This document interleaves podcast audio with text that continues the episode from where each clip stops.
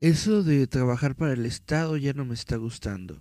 Nos enviaron a las comunidades aledañas para levantar un censo y tuvimos que caminar entre los árboles para llegar hasta la casa de un viejo ermitaño, que era el único que faltaba.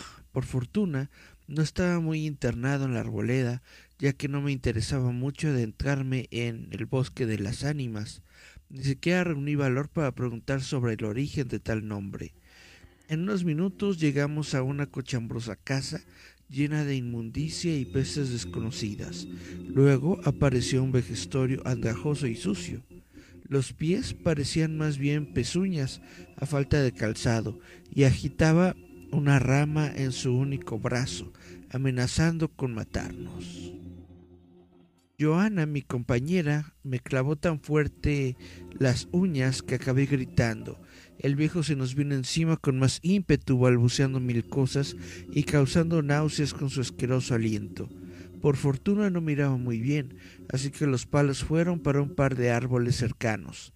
Después de desquitar su coraje, nos dijo que siguiéramos hasta su jacal como si nada hubiese pasado. Sin embargo, mejor lo interrogamos afuera, con la debida distancia. Al terminar todas las preguntas, nos informó que aún había un habitante más en el poblado y era nuestra obligación incluirlo en los datos. Entre otras cosas, dijo que se trataba de un habitante eventual, que solo venía cada 10 años y que estábamos de suerte porque se encontraba ahí. Nos dio indicaciones para llegar, pero luego soltó tremendas historias que lo dimos por loco. Según sus relatos, el supuesto morador del espeso bosque era un ser interestelar que venía a la Tierra para alimentarse y reproducirse. Agregó también algunas advertencias. No debíamos movernos bruscamente o hablar alto porque podríamos asustarle, causando que nos partiera en dos con sus enormes garras y succionara nuestras entrañas con las múltiples mangueras colgantes de su boca. Patrañas, dije, molesto por tal pérdida del tiempo y preparándome para marcharme. ¿Por qué no me crees, muchacho imberbe? refurfuñó él agitando su rama. Él es mi padre, agregó, con una voz retumbante que movió los árboles cercanos. Luego dejó salir de su boca esos largos esas largas mangueras succionadoras para que no tuviéramos duda de que lo que decía era verdad. Hola, hola, ¿cómo están? Esto es Visitantes Nocturnos. Yo soy Eric Contreras Ayala. Estamos en un nuevo día, en un nuevo programa. Estamos en el programa 22 de Visitantes Nocturnos, de hecho. Y hoy vamos a tratar un tema muy interesante que nos pidió, me parece que fue Miriam, que va a ser el de las leyendas urbanas. Pero primero vamos a saludar a Cari Santiago a Yasmín Flores López y a Gerardo Valdés Uriza, que los tres están aquí en, el, eh, en los mensajitos de la página. Gracias por estar acá viendo visitantes nocturnos. Pues vamos a darles, si les parece bien, ¿qué son las leyendas urbanas? Las leyendas urbanas, del inglés Urban Legends, es un relato perteneciente al folclore contemporáneo. Se trata de un tipo de leyenda o creencia popular que a veces eh, es emparentable con un tipo de superstición, que pese a contener elementos sobrenaturales o inverosímiles, es presentado como hechos reales sucedidos en la actualidad. Algunas parten de hechos reales, pero estos son exagerados, distorsionados o mezclados con datos ficticios. Circulan a través del boca a boca, del correo electrónico o medios de comunicación como prensa, radio, televisión o el mismo Internet. Suelen tener como trasfondo una moraleja. Una misma leyenda urbana puede llegar a tener infinidad de versiones, situadas generalmente en el entorno de aquellos que las narran y reciben. Por su adecuación a la sociedad industrial y al mundo moderno, reciben el calificativo de urbanas, que las opone a aquellas leyendas que, habiendo sido objeto de creencia en el pasado, han perdido su vigencia y se identifican con épocas pasadas. A menudo, el narrador afirma que los protagonistas de la leyenda urbana fueron conocidos o parientes de alguna persona cercana. Por este motivo, en inglés se les conoce también como FOFT o Friend of a Friend Tales, es decir, historias del amigo de un amigo. Cuando una leyenda urbana alcanza a tener un cierto impacto político, social o económico relevante, entonces se le conoce o se le considera como una teoría de conspiración. Y bueno, el término de leyenda urbana fue acuñado en el año 1968 por el folclorista estadounidense Richard Dawson, quien define la leyenda urbana como una historia moderna que nunca ha sucedido, contada como si fuera cierta. También cabe mencionar a Jan Harold Bromberg, quien ha contribuido decisivamente a popularizar este término entre el público en general a través de sus libros. La teoría más convincente sobre la etimología de este tipo de leyendas es la del filósofo alemán Karl Kefner en Teorías conspirativas, que es una crítica filosófica de la sin razón quien al preguntarse sobre el auge de las teorías de conspiración en Europa, reparó que en la mayoría de ellas respondía a modelos de interpretación de la realidad simplificados o intentos de regresar a un estado anterior de nuestra cultura, en el que la realidad supuestamente era sencilla de comprender, y sus actores eran buenos o malos. En consecuencia, estas historias suelen tener dos caras, una incomprensible o terrorífica y otra explicativa y simplificadora que te tranquiliza. Las historias en cuestión reciben diversas denominaciones por parte de quienes las usan y difunden. Entre los periodistas se habla de bulos o factoides. En Internet, de hoax, o como se le podría decir en, en estos tiempos, fake news. En un principio cabe eh, distinguirlas claramente de los cuentos chinos o las hipérboles desmedradas, como por ejemplo las rodomontadas o exageraciones hiperbólicas, como los hechos de Chuck Norris, género popular en la llamada literatura de corcho y de Internet, emparentables con las antiguas diversiones cortesanas de los siglos XVI y XVII que eran fanfarronadas conscientes que buscaban divertir como juegos de salón equivalentes a las tolas o bolas e incluso las bernardinas clásicas. Se distinguen de estos eh, géneros jocosos en que no tienen la intención cortesana de divertir o distraer. En Cuba se les conoce como cuentos de camino o bolas. En Perú y en Colombia se les llama simplemente cuentos o mitos.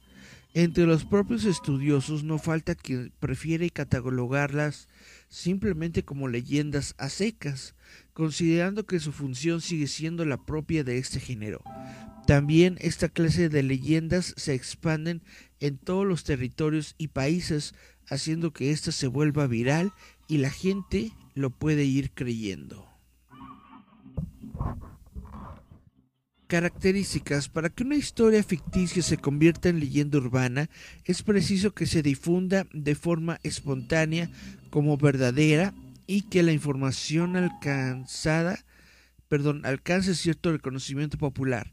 El rasgo más importante de las leyendas urbanas es su carácter internacional.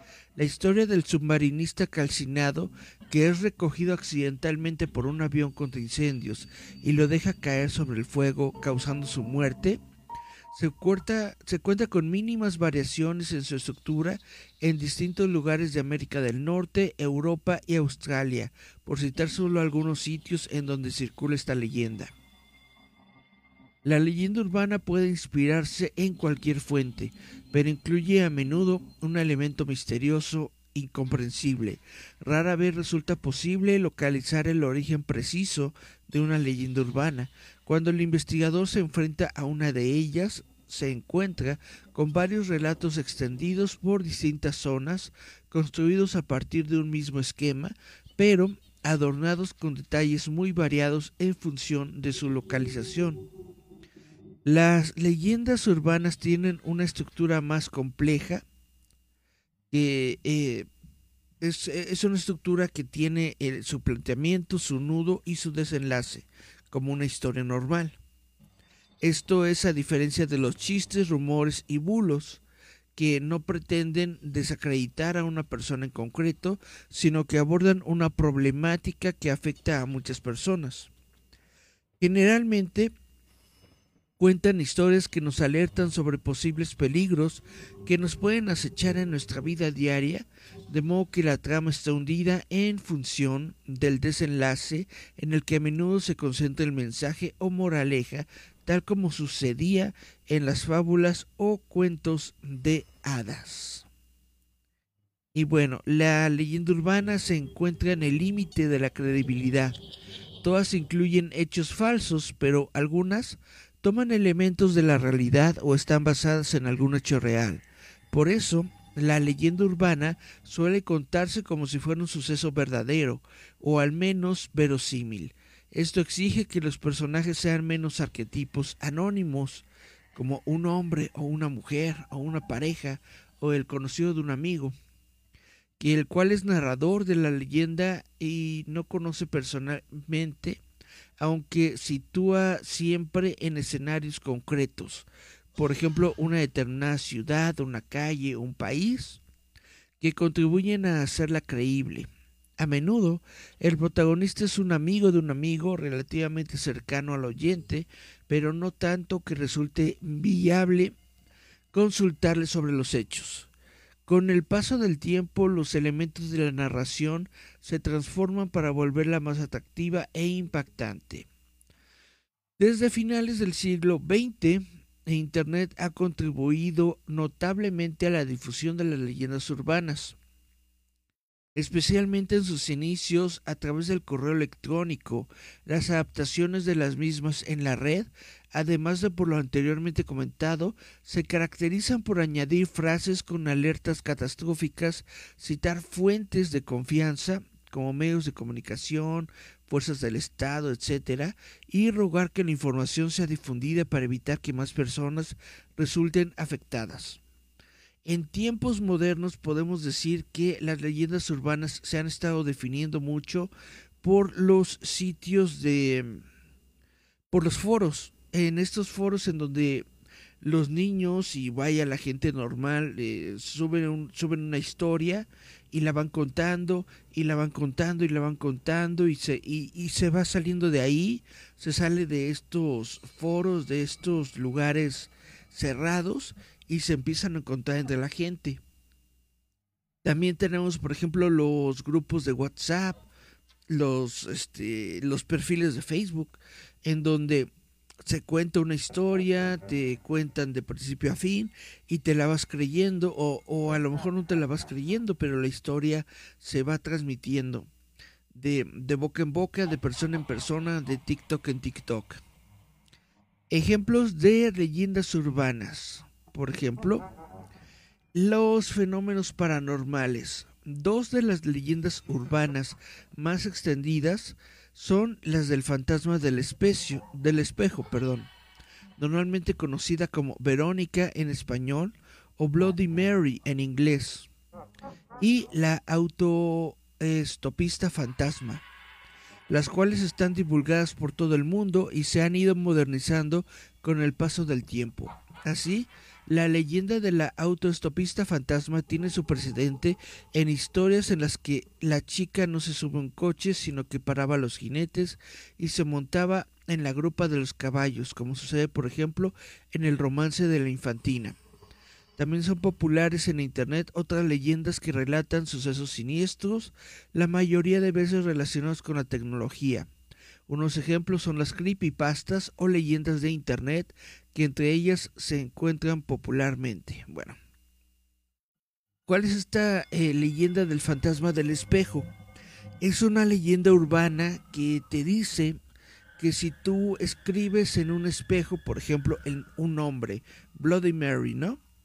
Escribes o, o, o dices el nombre de Bloody Mary tres veces, dices, te pones frente a un espejo, colocas unas velas, unas veladoras, dices el nombre en inglés.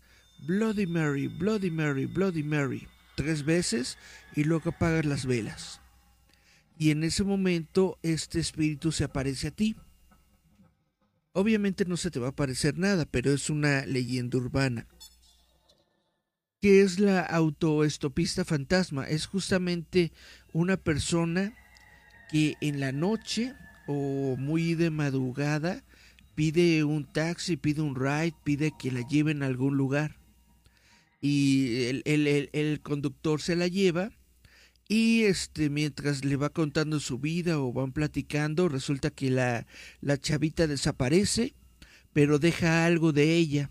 Ese algo de ella eh, lo tienes que llevar a su casa y es entonces cuando llegas a su casa y en la casa te dicen, no, pero ella murió hace 10 años, ¿no? O hace 5 años, bla, bla, bla. Esa es la historia de la autoestopista fantasma. Ahora, eh, sobre creepypastas famosas está Slenderman, que se le conoce como el hombre delgado en español.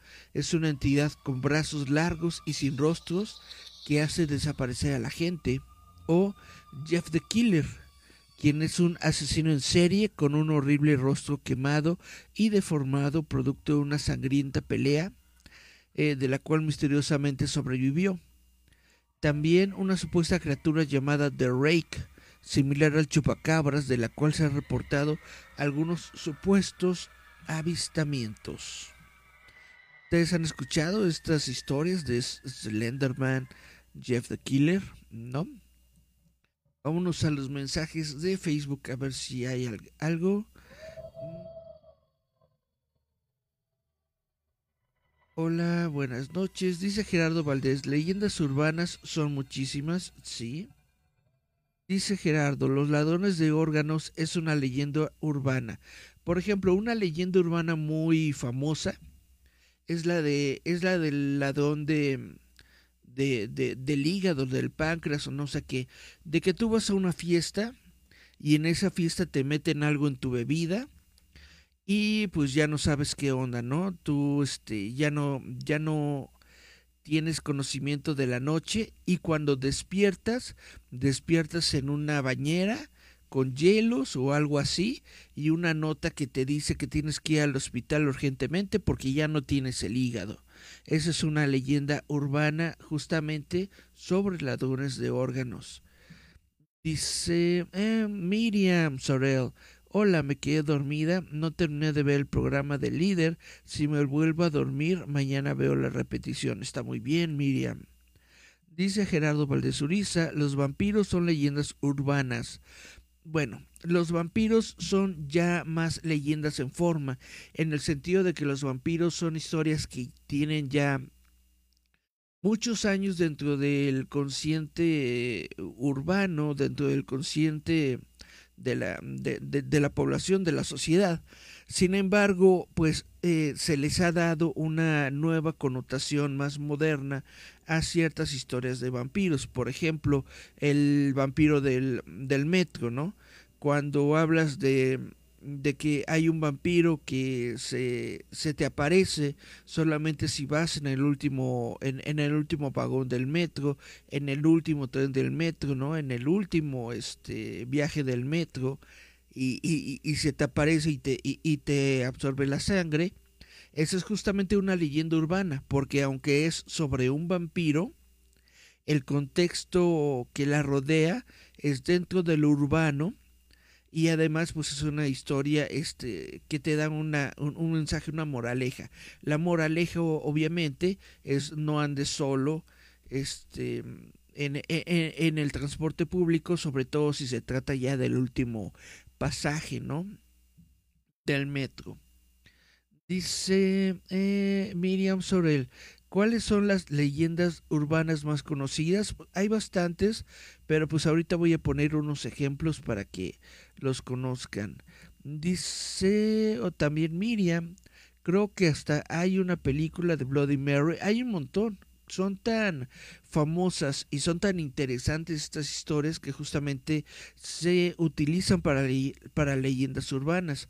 Hubo una serie de películas que se llamó Leyendas Urbanas, que fueron de los años 2000, no pegaron tanto, em, pero justamente se trata de, de, un asesino en serie que utiliza las leyendas urbanas para matar a los adolescentes.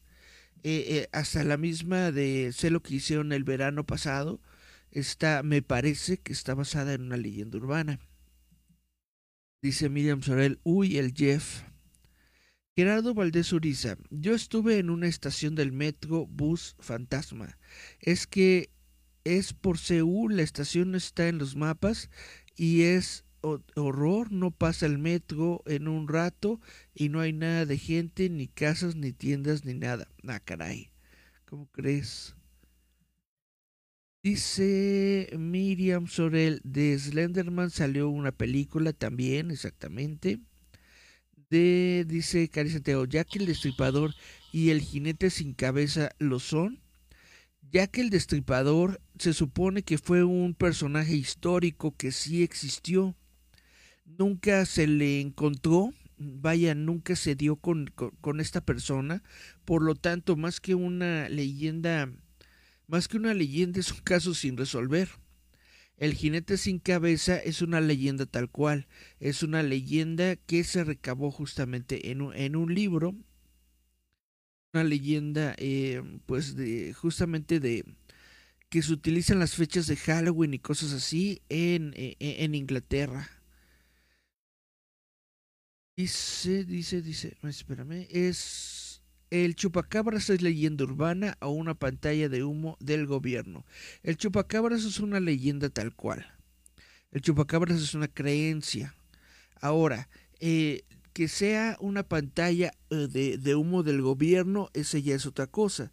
Lo que sucedió es que, según se dice, y esta es la leyenda urbana, que la historia del chupacabras se utilizó por el gobierno, creo que fue de Salinas de Gortari, para encubrir algunos asesinatos y otras cosas que estaban ocurriendo en esos momentos, pues en México, ¿no? Vaya, eh, que, que como decreto presidencial o una onda así por el estilo, eh, Salinas de Gortari le dijo a los medios o a algunos periódicos con los que tenía este conocimientos y, acuerdos, pues que le dieran más prioridad a este tipo de historias que a lo que estuviera pasando realmente en la actual en vaya en su gobierno de que había matanzas y de que había cosas así. Esa es la leyenda urbana, ¿por qué? Porque realmente no no sabemos no hay documentos que específicamente digan que el gobierno de Salinas utilizó esta leyenda para, para ocultar otras cosas. Pero lo que sí se tiene es el boca en boca o es la reacción del pueblo de que hubo un momento durante el, el, sexenio de Salinas en que esta historia del chupacabras se utilizó demasiado y estaba afectando demasiado, vaya, los medios de comunicación y, la misma gente decía, es tanto lo que vemos del chupacabras que probablemente está encubriendo otras cosas. Ahora, hay que tomar en cuenta que la historia del chupacabras ni siquiera es mexicana, es de, es de otro país, me parece que es de Colombia, una onda así, y que después pues fue eh, utilizada ya, ya en nuestro país, ya en México se empezó a, se empezaron a dar casos en donde la gente veía al chupacabras, etcétera, etcétera, ¿no? Eh, yo más que eh, una más que una em, ¿cómo, le, ¿cómo le habéis dicho? Perdón. Más que una pantalla de humo del gobierno, yo le echo la culpa a la televisión abierta que teníamos nosotros en esa en esas épocas del 2000 en donde había una clara eh, un, claro miedo eh, de los medios de comunicación hacia algunas cosas. Había una demonización extremista hacia diferentes cosas. Hubo un eh, miedo hubo miedo hacia muchas cosas que los medios consideraban eh, satanistas. Eh, hubo un pánico satánico durante los años 2000. y eh, la historia del chupacabras entra dentro del pánico satánico. ¿Qué entra dentro del pánico satánico? Hubo una señora en los medios de comunicación, sobre todo en, en televisión azteca, que realizaba un noticiero pero lo pongo entre comillas porque más que un noticiero, lo que hacía esta señora era predicar ideas y creencias de grupos cristianos. Dentro de este noticiero de grupos cristianos infundían temor sobre diferentes cosas, por ejemplo, el chupacabras, por ejemplo, Pokémon, el anime japonés, las historias japonesas decían que iban en contra de la de la, de, la, salud y las buenas costumbres, decían que eran satánicas, decían que iban en contra de la religión, que iban en contra de las virtudes, de los valores del mexicano. Entonces, durante este pánico satánico que se dio durante los años 2000, es que esta historia del chupacabras también cobró efecto y es en donde yo digo que más que una cortina de humo, se trató de una persona, de un grupo de personas cristianas que quisieron controlar y lograron durante un tiempo controlar los medios de comunicación para dar a conocer los mensajes que ellos consideraban que eran los pertinentes y trataron de socavar y eh, mal, hablar y quitar todo lo que ellos consideraban que iba en contra de la religión y de las buenas costumbres. Esto es el famosísimo pánico satánico. Dice Gerardo Valdés Uriza, el chupacabras es una leyenda urbana en los tiempos sin internet. Lo único que teníamos en esos momentos era la televisión. Entonces por eso el pánico satánico de la televisión abierta se dio tan grande y tan fuerte porque pues prácticamente todos estos programas eh, cristianos que teníamos en esos momentos nos estaban diciendo que todo esto era malo. Dice, eso más bien suena al Estado de México, pues es que se, dio eh, en varios lugares, tanto en la Ciudad de México, en el Estado de México y en otras provincias. Francisco Fabián López dice, hola, buenas noches, visitantes nocturnos. Hola Fabián, ¿cómo te va? Dice que disfruten esta bella noche. Está bastante disfrutable. Dice Cari Santiago, ¿el chupacabras fue apropiación cultural entonces? Sí, eh, Cari, el chupacabras no es mexicano, netamente el chupacabras se originó en otro, en otro país. Dice Juan Daniel Ruiz Sotelo, saludos, hola mi Eric, hay que saber de la leyenda del Nahual de Cuautitlán. Con mucho gusto Déjame, te lo anoto en los, en los temas recomendados. El Nahual de Cuautitlán. Perfecto. Ya lo tenemos eh, listo para el futuro. Dice Francisco Fabián, dicen que el chupacabras era extraterrestre o que era un experimento. Pues había muchas interpretaciones sobre, sobre la criatura, como nunca la vimos o como nunca en realidad pudimos tener un cuerpo o algo, pues puede ser lo que sea. Puede hasta haber sido un ser elemental o puede solamente haber sido un coyote subdesarrollado. Dice eh, Francisco Fabián, yo sí vi a esa persona. Ah, caray, ¿a quién viste? ¿Al Slenderman?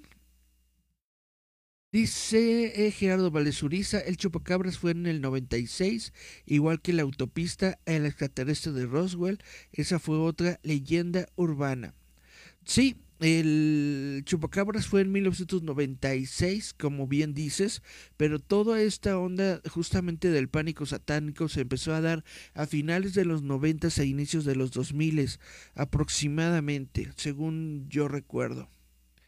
Eh, justamente porque en, en el principio de los 2000, por el 98, 99, que justamente estaba yo viendo eh, Evangelion estas ondas, era cuando también se empezó a, a, meter aquí en México de forma, de manera muy importante Pokémon y otros animes. Entonces ahí es cuando comenzó toda esta onda. De, de, vaya, de atribuirle eh, actividades o actitudes satánicas a cosas que nunca lo tuvieron. Eh, dice también Francisco Fabián López Castillo, la señora que comentaste del pánico satánico la vi en el canal Azteca, ¿sí?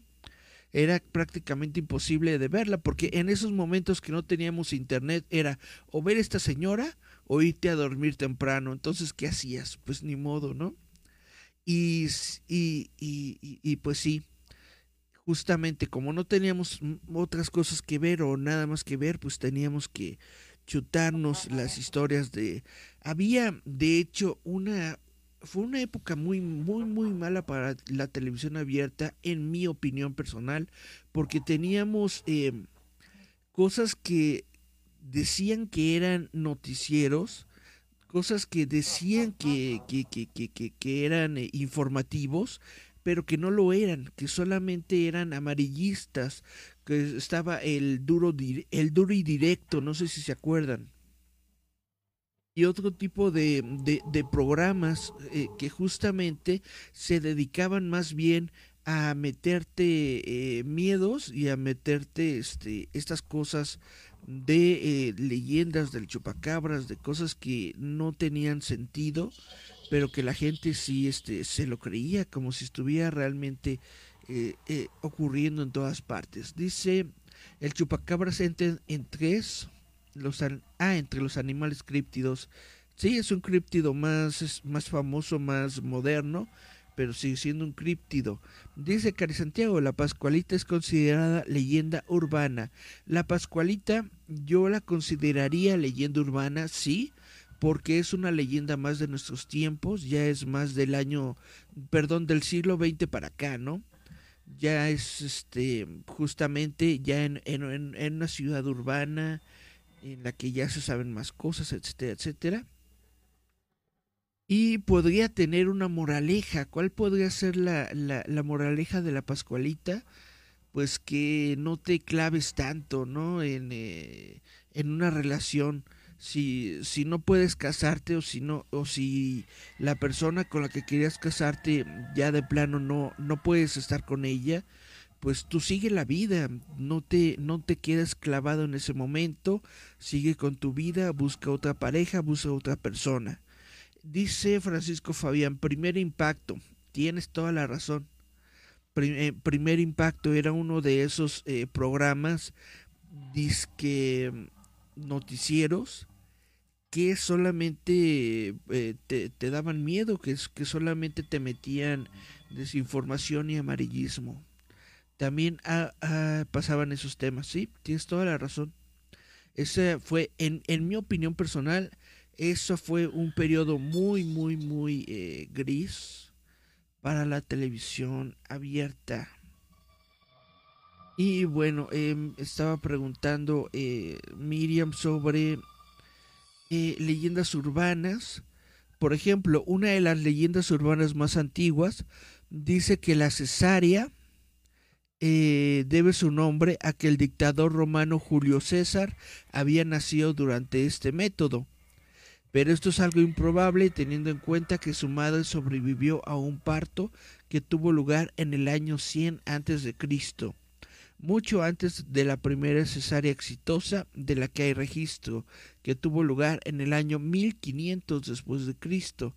La cesárea entonces recibe su nombre de la lex cesárea, una ley promulgada en el año 715 por el reino humano Nupa Pomplio, la cual obligaba a salvar la vida de los fetos de las mujeres que morían durante el embarazo o el parto mediante un corte en el vientre precursor de la actual cesárea. El nombre de la ley y la popularidad del personaje de Julio César han deformado la relación creando una leyenda que perdura hasta nuestros días. También está, de nueva cuenta, las leyendas relacionadas con el tráfico de órganos, que han tenido mucha difusión, que tratan de personas que han sido secuestradas con el único fin de extirparles un riñón, después de asistir a una fiesta o de consumir alguna droga, generalmente en un lugar poco recomendable. Otra leyenda urbana de tono claramente moralizante es la de un hombre que viaja a Río de Janeiro de vacaciones y da rienda suelta a todos sus deseos, llegando a tener sexo con una mulata que había conocido, y cuando despierta en la habitación del hotel se da cuenta de que su acompañante ya no estaba y temiendo que le hayan robado sus pertenencias, encuentra todo el orden, pero cuando se dirige al baño encuentra un mensaje en el espejo escrito con labio labial que dice bienvenido al club del SIDA. Ah, chan, chan, chan, chan. Este mito tiene varias versiones en las que se cambia al afectado por una mujer o, a la que un hombre muy atractivo con quien tuvo relaciones le entrega la caja, una caja con un regalo. Cuando éste se marcha, ella abre la caja del regalo encontrando una rosa negra y un papel con el mismo mensaje, ¿no? De que tiene sida. Chan, chan, chan. Bueno, hay numerosas leyendas acerca de la, acerca de la Coca-Cola. Se dice que ese producto eh, y su fórmula secreta es capaz de descomponer trozos de carne, que se que desastaca desatasca, perdón, las, las tuberías, que sirve para aflojar tornillos, que limpia manchas de grasa, que es un poderoso espermicida, y bueno, se ha demostrado que todo esto es parte de una leyenda urbana, no es eh, real. Eh, también mucha gente cree en los Estados Unidos que se realizó una prueba en el cine para comerciar la bebida a base de mensajes subliminales. El supuesto experimento habría sido realizado por James Vicari en 1957 y consistía en incluir uno o dos fotogramas por minuto con la marca. En 1962, Vicari fue entrevistado por la revista Advertising Age y declaró que el experimento en realidad era una mentira que se llevó a cabo debido a que su empresa pasaba por dificultades económicas, por lo tanto no se puede afirmar con certeza si se ha realizado en algún momento esta mm, campaña publicitaria subliminal o no. También hay muchas eh, leyendas urbanas sobre eh, famosos, sobre vivos o muertos. Por ejemplo, la famosa leyenda de la supuesta muerte de Paul McCartney en un accidente de tráfico en el año 1966, después del cual Paul McCartney fue sustituido por un doble. Eh, también se ha dicho que Josh Saviano, el actor que apareció en la serie de, ah, de los años maravillosos, era en realidad el cantante Marilyn Manson, que obviamente no es. O una leyenda muy común, se dice que la princesa Diana, o músicos como Elvis Presley, Jim Morrison, Jimi Hendrix, Michael Jackson, Pedro Infante, que todavía siguen vivos, que fingieron su muerte, se dice, por ejemplo, en Argentina que Alfredo Jabran, que fue un empresario de ese país, realmente no se suicidó. En España, eh, a raíz de la muerte de Jesús Gil, eh, quien fue eh, político y dueño del club de fútbol Atlético en Madrid, se especula con que su muerte no había sido real y había sido había huido a Venezuela a escapar de sus responsabilidades penales por corrupción y apropiación indebida. Aquí en México pues se puede, se, saben de muchos, ¿no? No solo de Pedro Infante, está Juan Gabriel, están, bueno, prácticamente cualquier eh, personaje famoso que tú digas, va a haber otro que diga, no, no es cierto, no se murió. Está allá en, no sé, en, en, en Inglaterra, en España, en no sé qué. De lugares eh, hay lugares reales o supuestos que son propiedad de los gobiernos nacionales que han dado pie a leyendas urbanas por la escasa información o secretismo que existe en torno a ellos, como el Área 51, el Área 51, que es una base militar de los Estados Unidos en Nevada. El propósito de esta base es secreto y no se permite el acceso de, visitas o de la prensa. Esto ha originado que muchas personas digan que ahí se realizan armas de destrucción masiva o que ahí se almacenan naves espaciales o cadáveres extraterrestres o bla bla bla. Por su parte, el gobierno ruso nunca ha confirmado ni desmentido la existencia del supuesto Metro 2 de Moscú, que es un ferrocarril subterráneo secreto que uniría puntos claves de la capital rusa y serviría de comunicación de emergencia para altos cargos y militares. Eso sí existe en México, en México sí hay. Ya se confirmó, ya hay fotos y todo de un metro secreto, de un metro secreto que lleva al Prezi, de lo transporta de de un lugar a otro de la ciudad. Eh, parece que no está en uso, pero de que funcionó en algún momento la, la, la vía del metro secreta, sí funcionó. Eh, hay leyendas que afirman que hay rotondas en todo el territorio de Estados Unidos, que eh, el parque del Cerro del Tío Pío en Madrid se dice que fue plantado sobre un enorme vertedero lo que explica que sus prominentes colinas, las únicas que hay en el entorno, son en realidad montañas de basura. Y esto es en cierta parte, eh, pues apenas una pequeña porción del parque fue utilizada anteriormente como vertedero. Se, eh, hay leyendas urbanas sobre viajes en el tiempo. y bueno, hay un montón. Vamos a ver los mensajes. ¿Qué me dicen?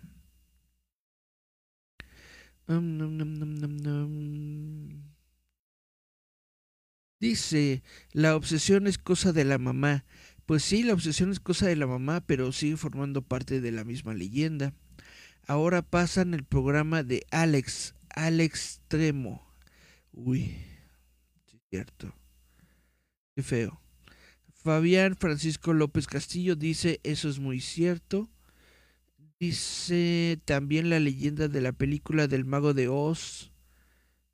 ¿A poco? Del mago de Oz del ahorcado.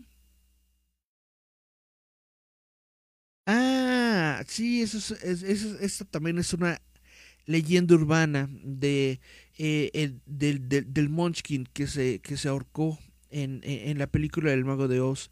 Hay una escena dentro del Mago de Oz eh, donde los personajes están en primer plano y en el fondo se ve algo que parece que es como un cuerpo que está este, moviéndose, pero eh, ya se confirmó, ya se ha demostrado varias veces y a raíz de diferentes eh, tomas que hay de la misma escena, se ha confirmado que en realidad es un animal durante la filmación del Mago de Oz utilizaron animales reales y uno de estos animales es como una especie de flamingo que tiene unas alas muy largas, de una, de una, de una larga envergadura y este flamingo de alas largas es lo que hace parecer como un cuerpo que, que, que, se mueve en el fondo, pero no, no hay, no hay ahí este, ninguna persona muerta.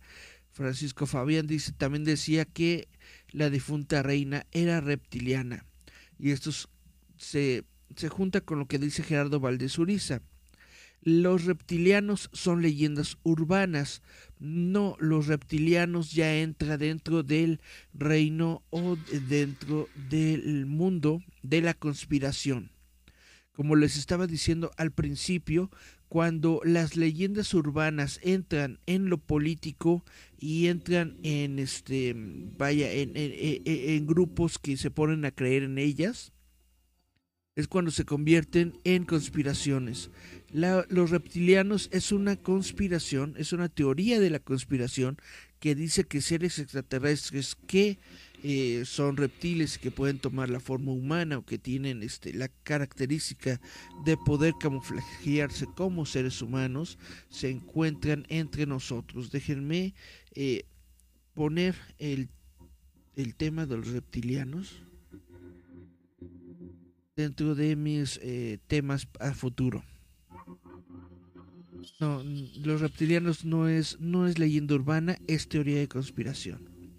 El metro de la estación Panteones, el metro de la estación Panteones se hizo popular con cañitas. Dice, hay una vía del metro que llevaría soldados desde el campo militar cerca del metro Panteones al Zócalo. Sí, tienes toda la razón. Es en la línea 2 justamente en donde se encuentra esta, esta línea secreta. Dice Juan Daniel Ruiz Hotel, la película, el fantasma de la película Tres hombres y un bebé. Bueno, Cuando nosotros éramos niños, eh, Juan Daniel y probablemente Gerardo también se acuerde, eh, cuando nosotros éramos niños en los años 80, pues era muy difícil tener este tipo de comprobaciones, ¿no? Nosotros veíamos una película como eh, eh, Tres hombres y un bebé, en donde se decía que había un fantasma que, que aparecía dentro de la película, ¿no? Y cuando, como solamente la podíamos ver en raras ocasiones que la pasaran en la televisión o que nosotros de plano este, fuéramos al video al videoclub a comprarla o a rentarla eh, pues se formaban este, este tipo de leyendas. La leyenda de tres hombres y un bebé, que sí es una leyenda urbana de su tiempo, de los años ochentas, era que justamente había una escena en donde se podía ver eh, la, a una persona, a un niño, y que este niño le habían hecho toda una, historia, que se habían matado en esta casa, en otra se decía que se podía ver el rifle y bla, bla, bla. Y obviamente todo esto es, se desmintió y se convirtió en, solamente en una historia más, porque en primer lugar no existe una casa. Tres hombres y un bebé no se rodó en una casa, se rodó en un estudio de filmación, en un foro, como cualquier otra película si hay este, fotografías o, videos ¿no? que se toman afuera de una casa para darle como que el realismo a la película, pero la casa en realidad no existe.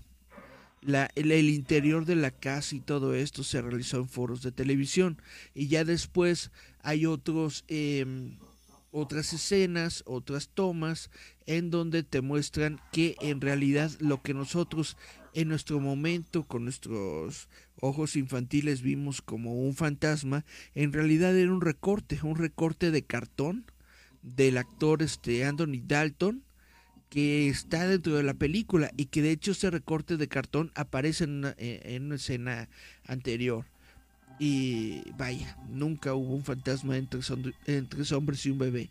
Nunca hubo ni siquiera una casa. Dice Francisco Fabián, bueno, me retiro, se cuidan mucho, que pasen una noche con mucho misterio. Muchas gracias, Fabián. Mothman es leyenda urbana, Mothman es una leyenda urbana, sí. Eh, Francisco Fabián López dice, la leyenda donde un hombre mató a toda la familia, hay una foto de un niño. Em, ¿Cuál leyenda de, de, del hombre que mató a toda la familia? el niño. ¿Te refieres a la misma de tres hombres y un bebé o estamos ya hablando de otra, de otra leyenda urbana, de otra película?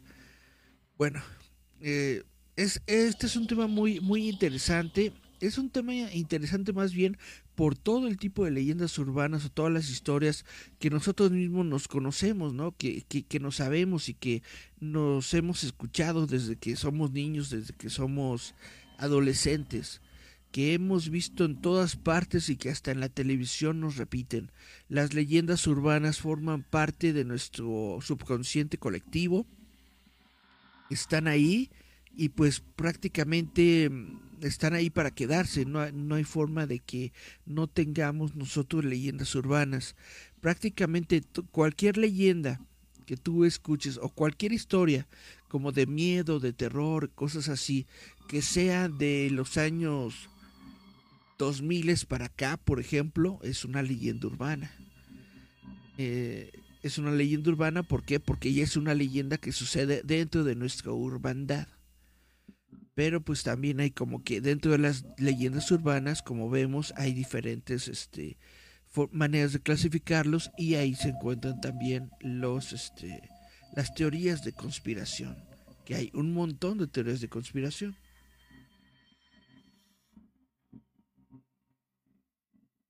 Bueno, si les parece bien, nos estamos acercando al final de la hora. Vamos a leer una historia de nuestro librito de historias de cuento ficción. Vamos a leer una historia. Si les parece bien, esto se llama Heroicidades y es una historia homenaje a Terry Pratchett. Dice así. Poca gente habrá muerto por causa tan honorable, ¿no creéis? Creo que deberíamos estar orgullosos. Tres pares de ojos miraron hacia donde provenía la voz y aparentaban estar bastante cabreados. Otro par de ojos, un par situado justo encima de la boca que había pronunciado este pequeño gran eh, eslogan, miraba con el preciso tono de ingenuidad que tienen todos los idiotas profundos. Espero que estos últimos momentos juntos sirvan para recordar lo bien que lo hemos pasado durante esta gloriosa misión. El ruido de tres cadenas distintas que crujieron a la vez indicaron que, de no ser por estar encadenados, los poseedores de los tres pares de ojos hubieran despojado de los suyos al que iba para político de ojos y muchas más otras cosas. Aun así, imposibilitados para hacer nada más como estaban, le miraron con fiereza por si las moscas. Y así, las miradas siguieron mirándose sin ver ni medio pimiento por las pobres capacidades lumínicas de la habitación donde se hallaban. Y decimos habitación por no decir celda, y decimos celda porque cualquier otra denominación implicaría usar palabrotas, y porque este cuento es un cuento apto para menores, más o menos. Si en la celda más profunda del castillo, que es donde estaban nuestros chicos, hubiera habido una vela, tampoco hubieran visto mucho, porque todo lo que carecía de espectro luminoso, aquella, aquella celda, lo tenía de espectro hídrico, ya que tenía una gran variedad de goteras, incluidas goteras mojadas y goteras húmedas, incluso unas goteras chorreantes. La última antorcha que se encendió en la celda batió un récord mundial de apnea en su categoría, pero acabó apagándose patéticamente, tal y como hicieron las 1200 antorchas anteriores. Hay que decir que también hacía frío, pero el escaso tamaño de la celda en unión con el gran tamaño de uno de los ocupantes hacía que hiciera relativo calor. Un calor no muy agradable, aún así era mejor que el olor. Y si nos dejamos de descripciones y volvemos al gran discurso que uno de ellos acababa de pronunciar, podemos deducir que los ocupantes de la celda no estaban precisamente de viaje de fin de curso en el crucero de verano hacia Fistona, y que les quedaban unos dos telediarios y que no eran muy optimistas sobre la duración de la sección de deportes. Lo que aún no podemos deducir es de qué causa mortal iban a fallecer próximamente, así que estudiemos las distintas opciones.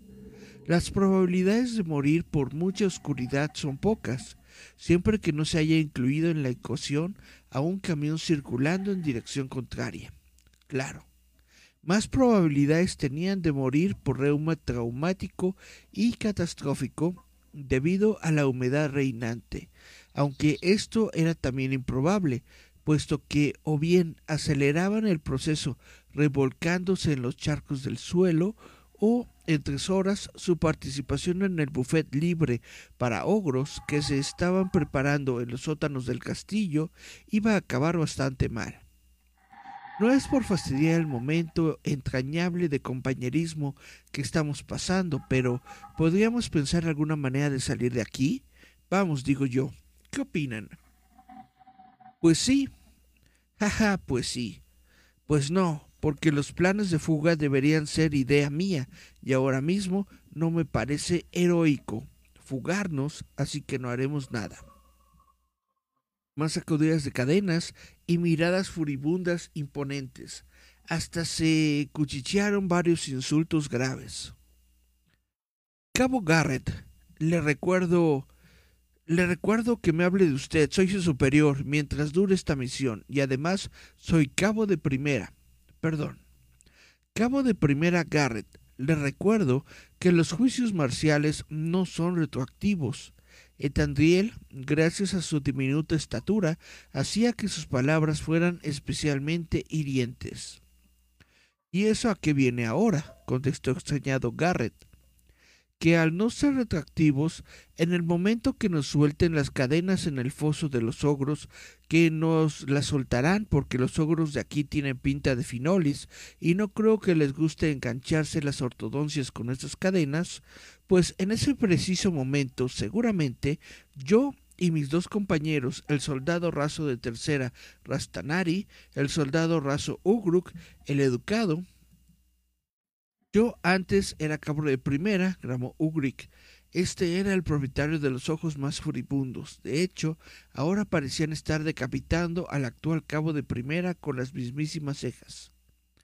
Eso mismo, el ahora soldado raso y antes cabo de primera Ugruk, el educado, y yo, personalmente, el soldado becario en pruebas Etandriel, nos lo vamos a cargar usted, cabo Garrett. Cabo de... ¡Que te calles! El típico ruido de pared de celda desmoronándose nos indica que Ugruk, el errocado, acaba de arrancar su cadena del enganche de la pared. El típico ruido que hace la carne humada al, al, ser golpeada duramente contra el suelo nos indica que Garrett estaba recibiendo a base de bien. Para, para, dijo Trandir, no le pegues más y sobre todo no le des con las cadenas las puedes romper y a lo mejor las necesitamos después. Ugruk el educado paró, miró desconsoladamente al infinito y levantando una mano en alto dijo Perdón, lo siento mucho, no quería hacerlo. He faltado al nombre que me gané en mi patria. Ancestros, perdonadme, solicito vuestra redención, pero es que este hombre me saca de mis casillas. A continuación, Garrett recibió un poquito más. Eso sí, esta vez sin cadenas. Estas habían sido depositadas cuidadosamente en el suelo. Rastanari salió de su ensimismamiento y preguntó. Me lo llevo preguntando desde que salimos de Steinbrook. ¿Por qué te llaman educado? Jeje. Por ser el más educado de mi pueblo. ¿A ti qué te parece? A lo que Trandlir, asombrado, eh, replicó Perdona, Ugruk, pero te hemos visto luchar todos y no creo que esa sea tu mayor virtud. Yo te hubiera puesto aplastacráneos, saltaojos o partenarices antes que educado. O golpea a gente con otra gente, exclamó Garrett antes de perder el poco conocimiento que le quedaba y desplomarse en un charco. Perdón, en el charco, el único charco que cubría el suelo de la celda. Tienen razón, jijiji, dijo Rastanari. Es que todos esos nombres estaban ya asignados en Crackheim, mi patria natal. Mi propio abuelo fue eh, Mordur el Saltaojos y llevó con dignidad ese nombre hasta que se le robó una cabra a Lefruk el arrancacorazones. Y eso no acabó muy bien, ¿verdad? Mi abuelo en el cielo de los grandes guerreros de Crackdoom esté en el corazón, con el corazón en la mano. Poco podía hacer contra Lerfruk. ¿Era esa una frase hecha? inquirió Trandler. No, es que lo encontramos muerto con su corazón en una mano y un ojo de Lerfruk en la otra. No sabemos qué pudo pasar. Mm, bueno, volviendo al tema principal, que ya nos estamos desviando, el mote de educado, ¿por qué te lo pusieron? Ah, sí, eso. Yo siempre pido permiso antes de atizar, pronunció orgulloso Ugruk. Interesante, opinó Trandier. Ha sido una conversación muy interesante y ahora, Rastanari y yo, que ya hemos satisfecho nuestra curiosidad que Ugruk ha rendido memoria a sus muertos y que Garrett no podría pronunciar una palabra más, ¿nos podemos fugar ya? Sí, vamos. La mata de pelo que cubría por completo a Rastanari se movió demostrando su alegría. Ugruk, ¿puedes hacer algo con nuestras cadenas? Sí. Vale, pues hazlo. Te refieres a arrancarlas de la pared, ¿no? Sí, efectivamente. ¿Cómo llevaste a cabo de primera? Los bellos rasgos élficos de Atandler mostraron toda la ironía de que eran capaces, porque en los regimientos de Steinbuck es muy difícil ascender, además de que los mandos son unos corruptos de cuidado. Pues respondió inocente Ugruk. Primero le pedí permiso al anterior cabo de primera y le aticé bastante. Al rato me hicieron cabo de primera, no sé por qué. ¿Y cómo te degradaron? La curiosidad podía al híbrido de elfo y enano.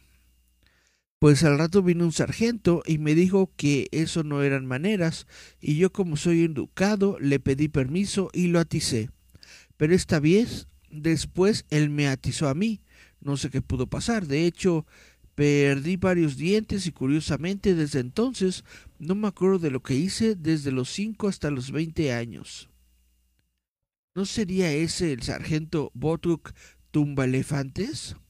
Sí, ese fue. También nació en Crackham. ¿Lo conoces? Un momento de silencio sobrevino. Como se suele decir, pasó un ángel, aunque en este caso no correcto, lo correcto hubiera sido decir que pasaron muchos ángeles y había retención en la autopista. No hace falta decir que este momento de calma le vino bien a muchos de los presentes para reordenar sus ideas. El cabo de primera Garrett aprovechó para desmayarse un ratito más, mientras, tanteando a ciegas, Trandler encontró la puerta de la celda y dijo Creo que la puerta está aquí, Ugruk. ¿Podrías tirarla abajo? A lo que le siguió un paf, un ay y una palabra fea propia de Krakim, tan fea que hubiera asustado al propio dios de la destrucción, Sunorisan. Aparentemente todo tiene un límite y acabamos de encontrar el límite de Ugruk, dijo Trandler, sonriendo y a la vez palmeando amistosamente las enormes rodillas de Ugruk. A pesar de hacerlo amistosa y cuidadosamente, Trandler se hizo daño durante el proceso. Ja, ja, ja. Palpando en busca de desperfectos en la puerta, Trandler encontró un pesado pasador. Trepó hasta poder alcanzarlo bien y tirando con fuerza lo movió hasta que una pequeña mirilla que daba al exterior apareció. Junto con la luz entraron dos cosas que en la celda se echaban de menos. Hacía mucho tiempo que luz y sobre todo aire fresco. Aleluya, ya me estaba acostumbrando a este aroma. ¿Lo dices por mí? dijo Ugruk, que ya estaba repuesto del golpe, aunque su puño no pasaba por un buen tiempo. Desde que nos cogieron no he tenido tiempo de echarme mi colonia, pero veo que todavía se huele. Es increíble lo que dura la esencia de Tunlifunkule. Creo que la hacen con bolsas de búfalo, el afrodisíaco tradicional de mi pueblo. Vaya, explicaría muchas cosas, pronunció Garrett antes de recibir otra vez más un poquito de lo suyo. Un momento, callaos todos. Afuera hay un pasadizo largo y veo a tres guardias armados que vienen hacia aquí. Y aunque son bastante grandes, creo que desgraciadamente para nosotros podrían pasar por la puerta. Eso sí, tendrán que pasar muy muy agachados. Venga rápido. Será mejor que pensemos en algo porque si no, veo que nuestros cadáveres desmembrados van a formar parte de la típica decoración de un foso de ogros. Pasaron lo que a Trandler le parecieron unos cinco minutos sin que nadie dijera nada. Ya están cerca. ¿Se les ha ocurrido algo, Ugruk? Es que teníamos que pensar. Ah, sí. Eh, lo tenía en la punta de la lengua, pero se me acaba de olvidar. Um, era el caballo blanco de Santiago, ¿no? Bien, bien, bien. Trandler parecía cansado. Rastanari y tú Aparte de reír, ¿tienes alguna aportación que pueda ser interesante para alargar la duración de nuestras vidas? Ja, ja, ja, ja, ja. Perfecto, menos mal que yo sí he pensado en algo, Rastanari. ¿Te queda todavía de esa hierba sagrada tuya? Sí. En Boboshantla la llamamos canya, que queda bastante... ¿Quieres un poco? No, creo que precisamente ahora mismo nos convenga reducir nuestro nivel mental, pero se me está ocurriendo algo que hacer con ella. Jeje, no tío, no se reduce tu nivel mental. Tomando canya se te iguala con el de los propios dioses. Pues si eso es verdad, estamos apañados.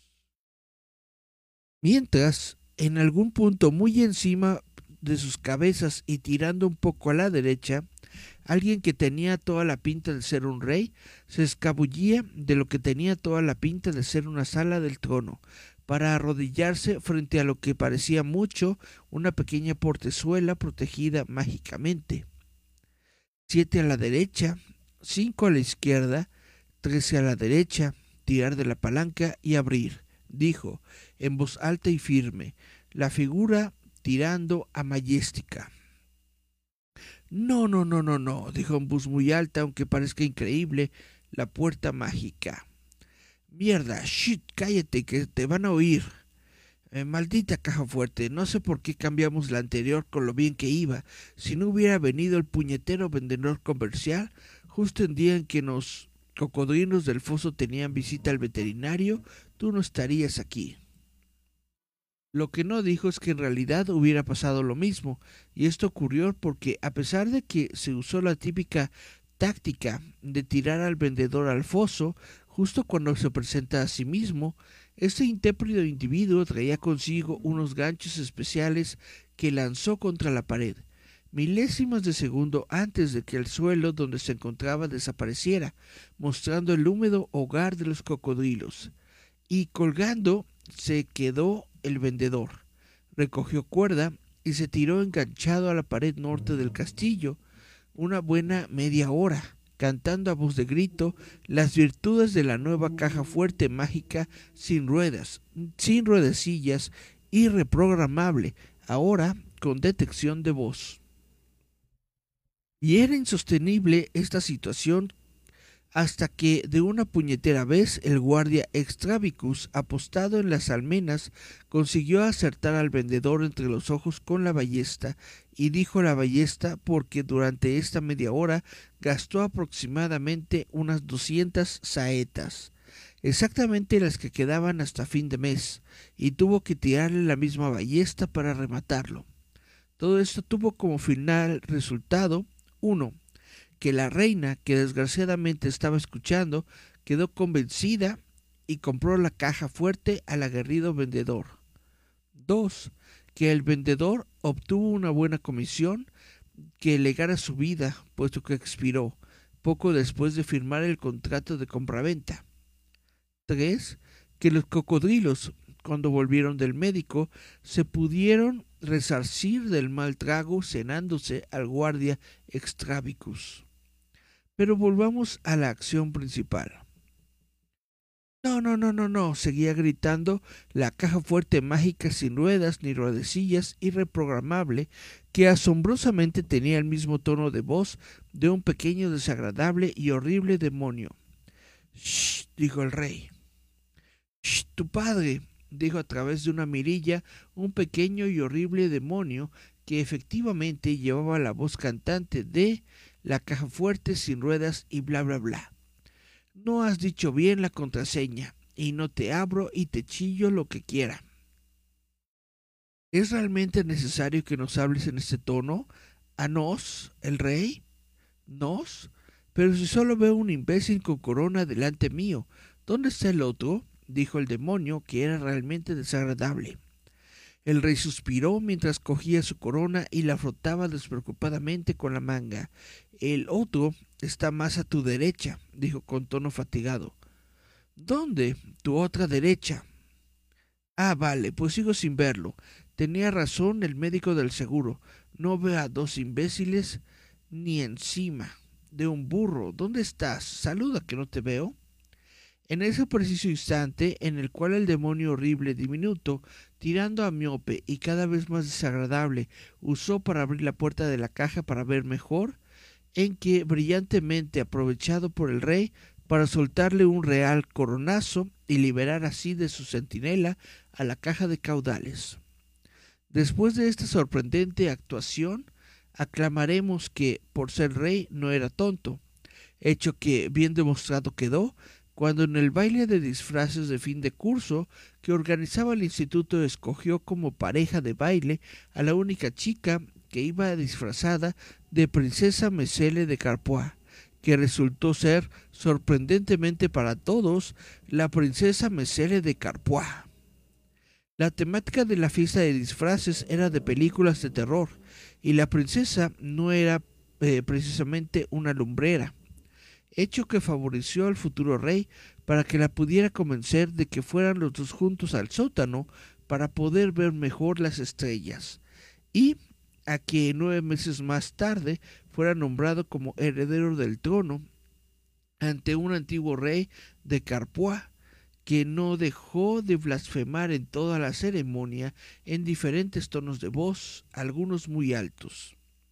Por cierto, el rey actual de Carpois se llamaba Bagrant II, el, el comedido y el justo, tomando el nombre y el título de su suegro, el antiguo rey de Carpois. Este a su vez, y viendo cómo andaba el panorama, cambió su nombre por el de Bagrant I, el padre de Lerda y suegro de Listo, que correspondía mejor con las circunstancias actuales y que chinchaba bastante a su yerno cuando era pronunciado en voz alta durante las reuniones palaciegas. Pero volvamos a la sala del torno, justo después de que el rey se haya librado del molesto impedimento de la caja de seguridad y de paso haya ganado una batalla más en la eterna lucha entre el hombre y las nuevas tecnologías. Recogió su corona y se la volvió a poner con un gesto claramente tomado de las representaciones del gran actor de teatro del oeste Clint Eastwood ya sin tanta chulería, abrió la puerta de una patada y se agachó para ver lo que se encontraba dentro de la caja de caudales. Mmm, por fin eres mío, mi tesoro. Una luz dorada proveniente de la caja de seguridad, ya no tan segura, iluminó el rostro del rey, dándole momentáneamente una pinta maquiavélica. El tono de la luz indicaba que lo, que, contenía la caja valía un pastón. La cara del rey indicaba que valía un pastón y medio. Volviendo otra vez a la pequeña y húmeda celda, vemos que, como pasa siempre, nos hemos perdido la parte más divertida por cambiar de canal. Tres carceleros y dos prisioneros yacen exánimes en el suelo. No sabemos si están muertos, aunque si supieran lo que ha llegado a hacer en este suelo, más les convendría haber fallecido antes de tocarlo. A ver, a ver, ¿qué te dije, Ugruk? Espera que veas la señal, ¿no? Es que no he visto ninguna señal. ¿Y por qué te creías que guiñaba con los dos ojos? ¿Conjuntivitis? ¿Y los saltos que daba el baile de Zambito? ¿Y cuando grité que los golpearas? Cuando lo hiciste ya estaban en el suelo, ya no valía la pena hacer nada. Ahí tienes razón, asintió Trandler y repuso. Sé que me arrepentiré toda mi vida de haberte preguntado esto, pero ¿qué señal esperabas ver? Es para saberlo. La próxima vez que nos encontremos en una situación de vida o muerte, creo que me he fastidiado los ojos para nada una señal de esas que ponen en las carreteras que dice gire a la derecha, stop, estación de elfos en la siguiente salida, algo así. Eh, golpéalos, por ejemplo, mira, eso estaría bien. Me lo temía, dijo Trandiel mirando al techo, intentando rezar a sus dioses. Bueno, de todas maneras, el plano estaba muy bien encaminado desde que Rastamauri aquí presente y... Escúchame, sé que no estás totalmente ido. Se ha empeñado en probar personalmente todas y cada una las flautitas de la amistad de Kanja que habíamos preparado para invitar a los guardias. Al menos eso hizo que estuvieran un poco desvistados cuando les aticé. Sí, Sería que no habían visto nunca a nadie fumarse cinco flautitas a la vez. Jijiji, y bien buenas que estaban, gorgoteó Rastamari desde un charco poco profundo, pero muy, muy asquerosamente sucio. Bueno, Ugruk, recoja nuestros caídos por la causa y vayámonos de aquí, que no sé cómo, pero creo que todavía saldremos vivos de esta. A medio camino entre las habitaciones del rey y de las celdas para los prisioneros, básicamente en lo que viene a ser el comedor principal, alguien estaba intentando poner increíblemente nervioso al mayordomo real.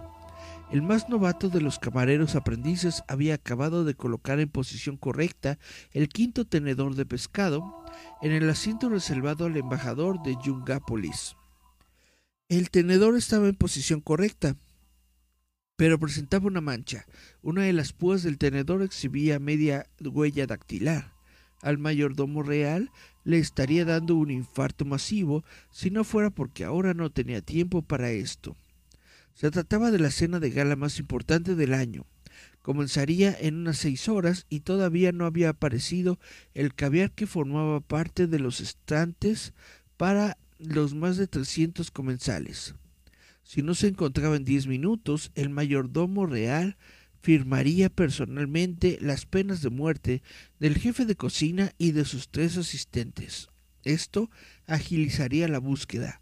No entendía por qué el servicio que tenía a su cargo era tan inexperto, a pesar de la cantidad de penas de muertes que dictaba y de las que ejecutaba de primera mano. Incluso había notado que desde que fuera nombrado mayordomo real se habían cerrado varias escuelas de hostelería. Vaya. Mala suerte que le había tocado en Gracia comenzar su mandato en un momento de crisis de vocaciones. Pero él era persistente e incansable. Esta cena iba a transcurrir sin ningún sobresalto, no iba a dejar que sucediera nada. Era capaz de controlar todo lo que sucediera en la mesa a pesar de que era imposible abarcar sus dos extremos con la vista. En la anterior cena, una joven camarera había hecho chirriar un cuchillo contra la porcelana al servir un plato y él lo escuchó a pesar de encontrarse en la otra punta de la sala esperó a que concluyera la cena y acudió raudo a la búsqueda de la inútil camarera. Le acompañaba ya un pelotón de la guardia, una sentencia de muerte y un cadalso portátil. No se podía perder el tiempo con estas cosas.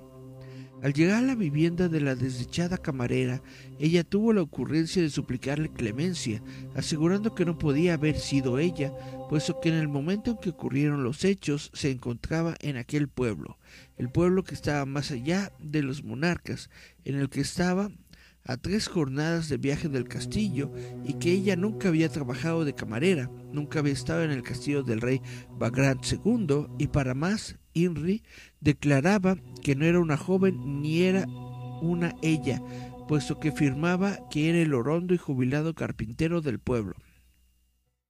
No le, no le conmovieron las súplicas de la camarera, que ahora aparecía disfrazada de gordo carpintero muy convenientemente, ni las quejas de los guardias reales, que parecían haberse puesto de su lado en el último momento, y que, al igual que la engañosa camarera, le miraban a él como si de un loco se tratara. A él, al mayordomo real, Aquella camarera embustera se salvó porque tenía que volver para organizar la siguiente cena y habían tenido que hacer tres jornadas de viaje para llegar a aquel cochino pueblo. Pero el iracundo mayordomo real no sabía que su posición iba a verse comprometida en breves momentos por un triste grupo de cuatro soldados de la gran y honorable legión de Istenburg que huyendo de las mazmorras reales iban a tener la ocurrencia de aparecer en medio del salón comedor principal en vísperas de la gran cena. En ese momento, ajeno a todo lo demás, el mayordomo real estaba muy entretenido obligando al camarero novato a darse latigazos a sí mismo. Una pena ejemplar, solo cien latigazos por cada púa del tenedor. Lástima que aquel tenedor precisamente, el quinto tenedor del pescado, tuviera ocho púas en vez de las dos tradicionales. Y hola, hola, hola, siguen aquí todos en el programa, vamos a ver los mensajes. Dice Francisco Fabián, Amityville, podemos hablar de Amityville, sí, uno de los casos de los Warren. Dice Cari Santiago, historias de cuento ficción, yay. También dice Francisco Fabián López Castillo, sí. Y dice, eh, es fake, escrita por una pareja para vender libros. Exactamente, eso fue sobre eh, un, un, caso justamente de los Warren, de los Warren de los que ya hablamos en un episodio anterior. Y dice Cari Santiago, qué intenso, supongo que está hablando de nuestra historia, del cuento que estamos hablando, eh, leyendo, perdón, en historias de cuento ficción, pero que vamos a dejar en eh, conclusión para la siguiente semana, porque ya eh, nos estamos terminando con el programa de hoy de visitantes nocturnos. Estos visitantes nocturnos, yo soy Eric Contreras Ayala. Y pues antes de eh, irnos, ah, mira, dice Gerardo Valdés Uriza, aquí estamos, Yasmin Flores López, aquí seguimos. Bueno, para ya podernos irnos a dormir, vamos a irnos con una leyenda, una leyenda mexicana de todos los tiempos. Vamos a tener esta. Déjenme nada más